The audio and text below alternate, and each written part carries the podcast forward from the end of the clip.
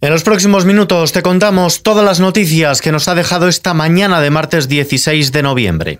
XFM Noticias con Ismael Arranz. El presidente del gobierno, Pedro Sánchez, ha mantenido un desayuno de trabajo con los secretarios generales de UGT, Pepe Álvarez, y de Comisiones Obreras, Unai Sordo, una reunión a la que han asistido también sus tres vicepresidentas y los ministros del área económica. Un encuentro que llega después de que ayer se acordara el mecanismo de equidad intergeneracional de las pensiones sin el apoyo de la patronal, que ya mostró su negativa a subir las cotizaciones sociales para engordar la hucha de las pensiones. ¿En qué consiste este acuerdo, Julián Garbín?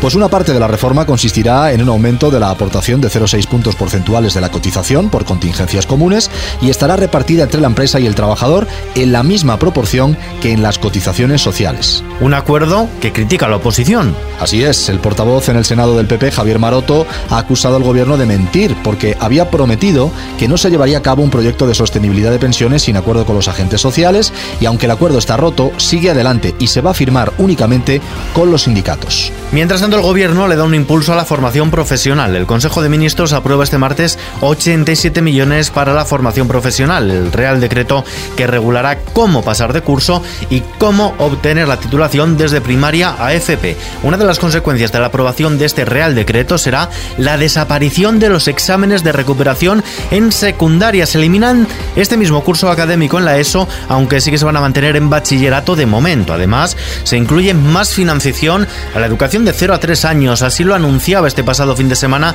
el presidente del gobierno. Escuchamos a Pedro Sánchez. Este próximo martes en el Consejo de Ministros vamos a destinar 660 millones de euros en los próximos tres años, hasta el año 2024, para abrir más de 64.000 plazas de 0 a 3 años para nuestros niños y nuestras niñas. Además, el curso que viene habrá una nueva figura en los centros educativos, el coordinador de bienestar. El Ministerio de Derechos Sociales y las comunidades autónomas han acordado garantizar, en coordinación con las autoridades competentes, que las figuras del coordinador de bienestar infantil y del delegado de protección se encuentren plenamente operativas durante el próximo curso 2022-2023. Cambiamos de asunto, la incidencia de COVID suma 10 puntos tras el fin de semana. Las comunidades autónomas han notificado 9.798 nuevos casos de COVID-19, cifras inferiores a las del mismo día de la semana pasada. No obstante, la incidencia acumulada en los últimos 14 días por 100.000 habitantes se sitúa en 82,02 frente a la 71,5 del viernes. En este contexto, el gobierno ha autorizado la nueva fase de ensayo de la vacuna española de la compañía IPRA, que ya puede iniciar el ensayo clínico en fase 2. Y en la arena económica hoy sube el precio de la luz pero también el del gas, Julián. El precio medio de la luz en el mercado mayorista sube para este martes un 7,56% y se sitúa en 194,23 euros el megavatio hora, el segundo precio más alto de todo el mes de noviembre. El precio de la bombona de butano de 12 kilos y medio, la más tradicional, sube casi un 5% a partir de este martes hasta un máximo de 16,92 euros. Más cosas, UNICEF da a conocer su estudio sobre el impacto de la tecnología en la adolescencia. De momento han adelantado un par de datos. El primero, uno de cada tres adolescentes hace un uso problemático de Internet y de las redes. El segundo, uno de cada cinco podría tener un cierto enganche a los videojuegos. Un informe que además ofrece recomendaciones para promover la protección de los derechos de la infancia y la adolescencia en el entorno digital.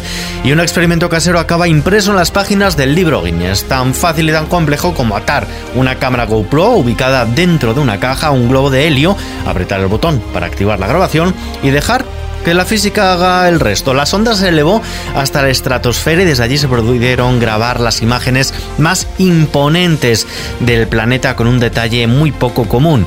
Hacia arriba se veían al mismo tiempo el Sol y la Luna. Por cierto, el récord es por conseguir el vídeo más visitado en Facebook grabado desde un globo meteorológico. Con esta noticia terminamos este podcast. La información continúa puntual en los boletines horarios de XFM.